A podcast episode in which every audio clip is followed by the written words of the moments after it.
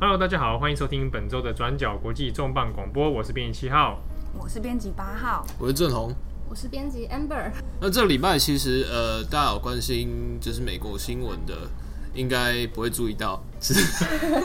这礼拜其实是那个美国媒体最高荣誉——新闻人的终极殿堂，就每每一年的四月初的时候，对普利兹奖，今年是第一百零二届的普利兹奖。那在四月十六号，已经在纽约市哥伦比亚大学的新闻研究所公布了今年的得奖跟入围名单。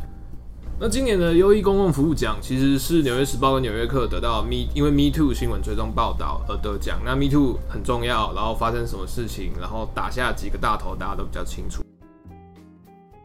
呃，项目同样入围的有堪萨斯城新报这个地方性的媒体，在调查过去大概十年到三十年之间，堪萨斯州从州议会、州政府，然后还有地方的，比如说交通局、警察局等等等。整个州它有一个隐匿消息的习惯。那这边隐匿消息，比如说，它一开始堪萨斯城星报是说，哎，他们发现他们可能州内有一个公路，它有一个死亡弯道，这弯道设计可能是有问题，所以常常就是哎，汽车啊或巴士要下交流道的时候，常常会失控，然后造成死亡车祸。但为什么会造成这个死亡车祸呢？它设设计上为什么会出这个问题？然后几十年没有修正。那当时就是呃报报道就去问，就是说，哎。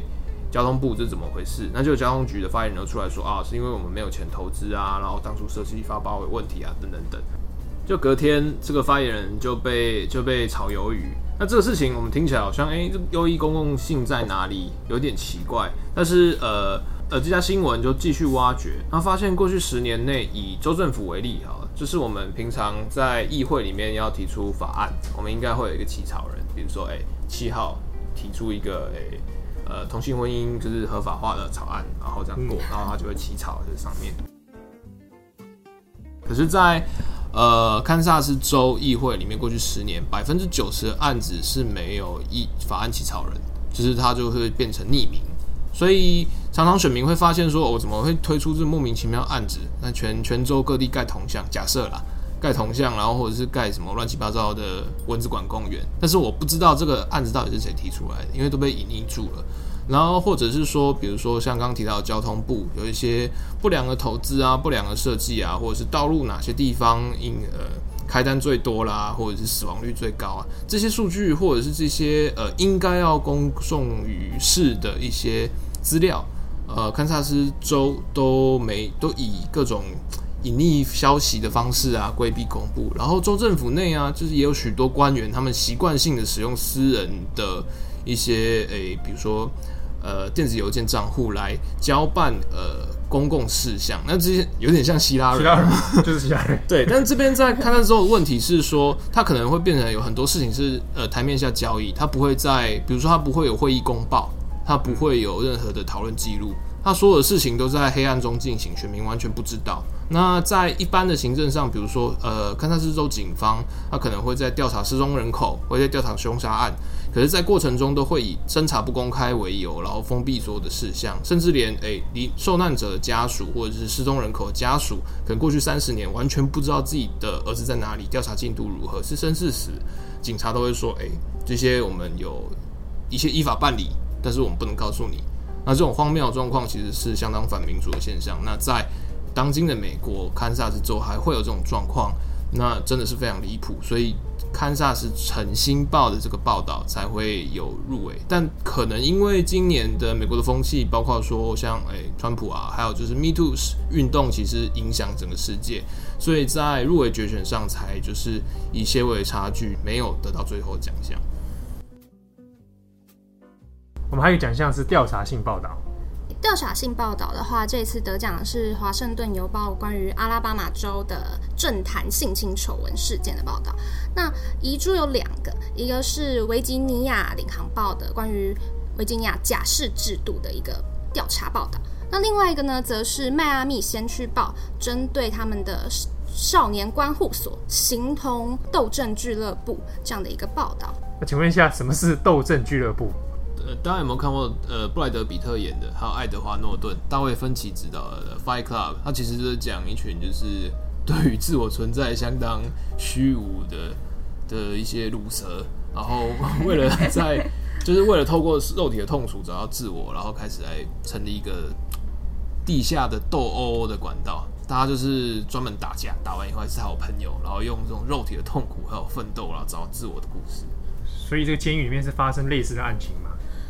呃，不是透过奋斗来呃从痛苦中解脱，而是他们的员工关护所的员工要去看这些少年们互相打来打去，或者是他们自己就去揍这些少年。那主要是因为，呃，二零一五年有一位十七岁的少年就在里面被打死了，所以呃，引发迈阿密先驱报想要来调查这个报道。那他们发现说，在十年来至少有十二个人可能是因为这种非常充满疑点的死亡，就非常有可能是因为这种斗阵俱乐部而被打死的。那除了有这种斗殴的情况之外，也有类似像是利用权势性侵，或者是呃给这些来的少年少女钱，请你提供性服务的一个情况。那所以这些关护所的员工到底是谁呢？那他们就发现说，原来就算你有犯罪记录，你还是可以去当这些关护所的员工。那可能就是这些原因，包含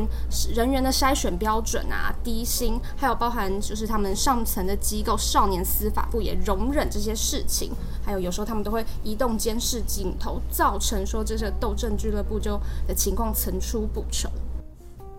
好，我们下一个奖项是解释性报道。那解释性报道这个奖项呢，获奖的是呃亚利桑那共和报还有 USA Today Network 他们一起做的一系列关于川普要在美墨呃边境建的川普之墙的系列报道。这样，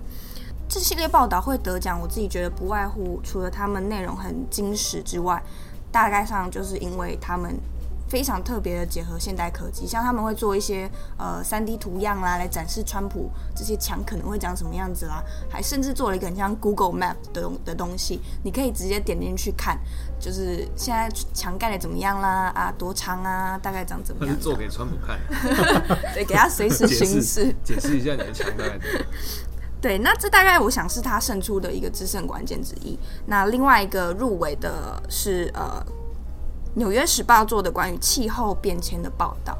那我要自己介绍的遗珠之憾呢，其实是一家叫做 ProPublica 的网络媒体。那这家媒体其实算是近年来呃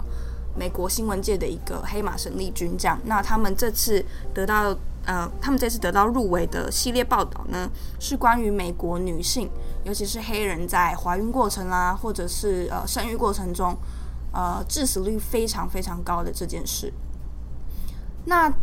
这件事之所以我觉得重要的原因是，我们在看新闻的时候，常常会看到呃，例如说，交通事故啦、自杀啦，或者是呃其他各个事件的死亡。那好像大家不太会看到新闻报道说，诶，女性因为怀孕过程死亡的这种事件。那可是这个数据在美国其实已经高得非常可怕。在发展性国家中，它比呃邻国加拿大高三倍。那比其他国家一直下滑的致死率状态呢？他们其实是一直狂飙，狂飙了呃有十趴以上。那这些会狂飙的原因呢？其实呃大部分是因为。出失血过多是最高的原因。那他们有提出一些报道说，这些事情其实百分之六十都是可以预防的。所以他们呃也访问了一些学者专家，或者是呃有采取呃提前预防措施的一些医院，他们是怎么做的？甚至是采访一些呃本来有可能因为生产而死亡的这些女性，他们从鬼门关之后走回来，他们觉得说啊。要是我当初有先了解什么，我做什么，那我可能不会让自己的生命遭受这么严重的威胁。这样，那呃，除了这些之外呢，他们也特别的呃，对美国黑人妈妈他们的高致死率做了详尽的报道，也提到了呃，爬梳过去美国黑人女性啦，他们在呃当黑奴或者是被绝育，或者是被当生产机器的过程，跟美国现在。呃，造成他们社经地位低落啦，或者是医保制度对他们非常不友善等等的原因。那我们还有一个报道呢，是地方性新闻的报道。那这次得奖的是《辛辛那提询问报》，那他做了一个专题，是关于辛辛那提这个地方，呃，它的海洛因毒品泛滥的问题。那他的报道蛮有趣的，它呈现方式是以辛辛那提的七天一周。为单位，那从早上开始，它会分成早早中晚这样的时辰时段。那他去做了很多乐戒所，还有一些新那里当地社区居民的追踪报道。他追踪了几个可能是中毒成瘾者或者曾经乐戒然后出来过。那它的可读性很有趣，是他用了很多对话体跟影片的方式，那最终他们为何会成瘾，然后从哪里得到这些毒品，那这些毒品又造成了多少人死亡？那在辛辛那提已经有多少年的时间已经有泛滥的问题？那这是他们这一次地方新闻报道得奖的项目。那另外两个入围的呢，一个是芝加哥论坛报做了一篇很分量非常厚、很扎实的一个关于税务资料，从二零零三年到二零一五年。地方性呃税务征收的不公、长期不公的问题，那它涉及到了呃在芝加哥地区阶级身份转换，还有呃税务侦查不公的一个毛病。但是整篇的报查调查报道呢，非常的困难，而且很长啊、哦。那大家自己去 Google。那另外一篇报道是呃那个 Boston Global，就是之前大家看过《金爆焦点》他们的团队 Spotlight 的那个团队做了一个，这次也是入围了。那他们做的这个题目蛮有趣的，就是就是，对，你不要笑。有什么要笑？米米高基顿的报道不是米高基顿，他们这次做报道是波士顿为什么是全美国种族歧视最严重的城市？然后这个提问非常的挑战，因为对很多人而言，直观上会觉得应该是南部比较比较有种族歧视吧。可是他这个报道提问是说，发现 Google 的搜搜寻记录里面常常会有人搜寻波士顿，然后种族歧视。那 只是纽纽约人，纽约人去搜寻 洋基队的 所以他就觉得很奇怪啊，为什么好像口耳相传都有讲到这个事情？加上他做了一系列的统整，呃，过去几年来，不管是 NBA 或者大联盟棒球，都有些球员说，你如果要去波士顿打球，你就准备好被种族歧视。那他就调查这些话是不是真的，那就去做了一些人口结构的分析，就发现。哎，波士顿这地方还有真的是有百分之七十三趴的人都是白人，那黑人其实只占其中七趴而已。那黑人社群在美国里面，呃，波士顿的黑人社群规模算是偏小，虽然他的黑人社群里面已经有很多中产阶级出现，可是发现波士顿保守的呃种族歧视者其实有存在在职场上或者是平常的生活当中。但是，一般的人因为在做很多种族歧视报道的时候，会比较着重在比如说暴力事件发生，比如警察开枪啊等等。那因为波士顿是个自然是相对其他城市好很多的地方，是吗？嗯，比 比如说纽约啦，那是好很多了吧？不是以前看那个布莱德，不是那个班艾佛列克的 《窃盗城》啊什么的，早期一些黑道啦，对啊，爱爱尔兰人呢，不过这都是相对起来啦。哦，他就说做、哦、真的很危险哎，做这些调查 就就给他，最后发发现，哎、欸，那的确有一些这个方面的状况。那他也是分成了，跟那个辛辛那提循环报前面很像，他也分成了 day one、day two、day three 这样，然后是用不同的地点，从海港开始，海港、医院，然后不同的地方、学校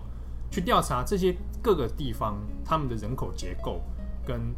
比如说黑人的工作者到里面成分到底有多少，就发现的确如果要。比如说，在学校里面，波士顿是很有名的大学城，里面黑人能够当到正教授，然后当到行政的长官的比率，哦，都还是算少的。那医院方面也是，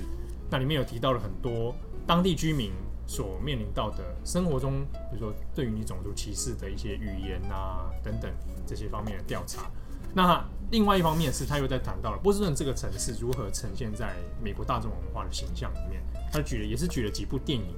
就发现，比如说啊，之前改编《无间道》的那一部叫做什么？我其实我神鬼无间啊，神鬼无间，这名字。皮卡丘演的。对，里面谈到说，里面整整个故事都发生在波士顿，可是里面其实没有什么黑人会出现。嗯。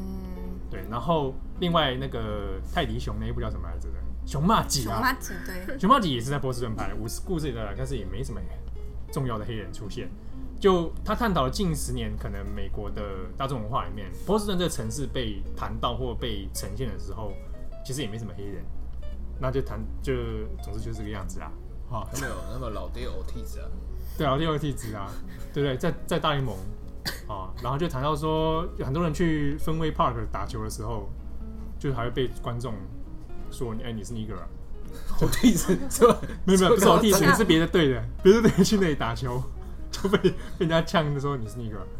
这样。那他这个报道里面还开了一批的专栏，就是如果你是波士顿人，你来聊聊看真的吗？波士顿这么这么的 racist 吗？这么的种族歧视吗？然后底下就非常多的留言，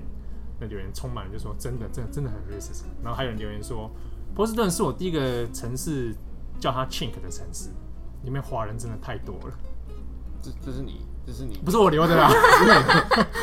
但是因为跟我自己在波士顿的经验有点差别，就是我我我一直以为它是一个种族友善的地方，只有你歧视人，没有人歧视你。就可能我去的时间太 短了，对。但是我真的时候在那边，呃，有碰到黑人跟我在那边轻枪轻枪的，你好这样，这好像蛮常见的，也不一定是波士顿的。对，也许是本身就是 Asian 就是比较弱势一点。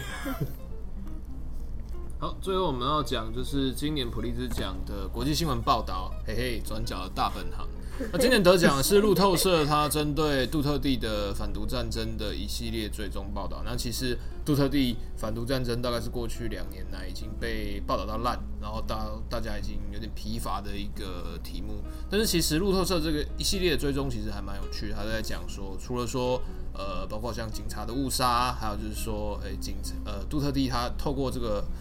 呃，反毒战争，然后他设立了一系列的，比如说奖金制度，变成说你可以用杀人头来换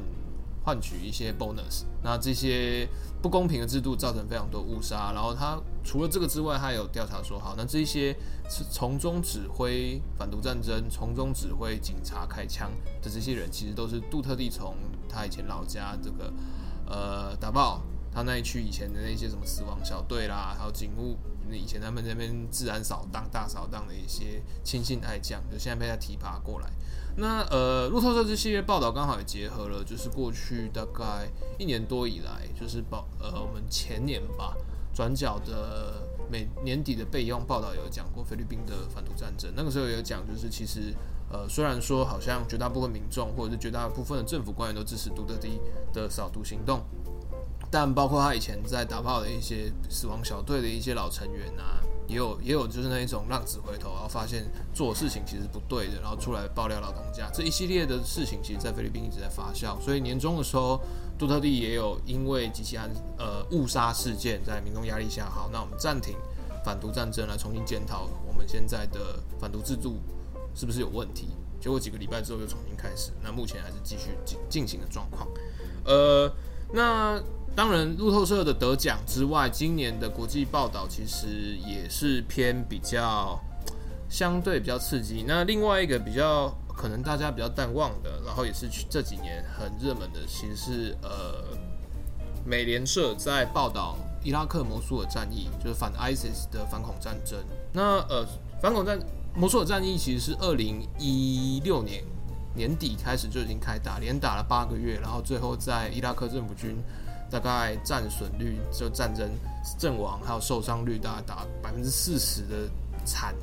惨胜状况之下，然后终于在去年的七月，然后攻下了摩苏尔。那摩苏尔其实在过去是 ISIS 的呃伊拉克的指挥中心，也是 ISIS 伊斯兰国的第二国都。那所以当时拿下来以后，就是被包括像美国政府啊，还有就是世界都会说，哦，这个是我们对人人类对。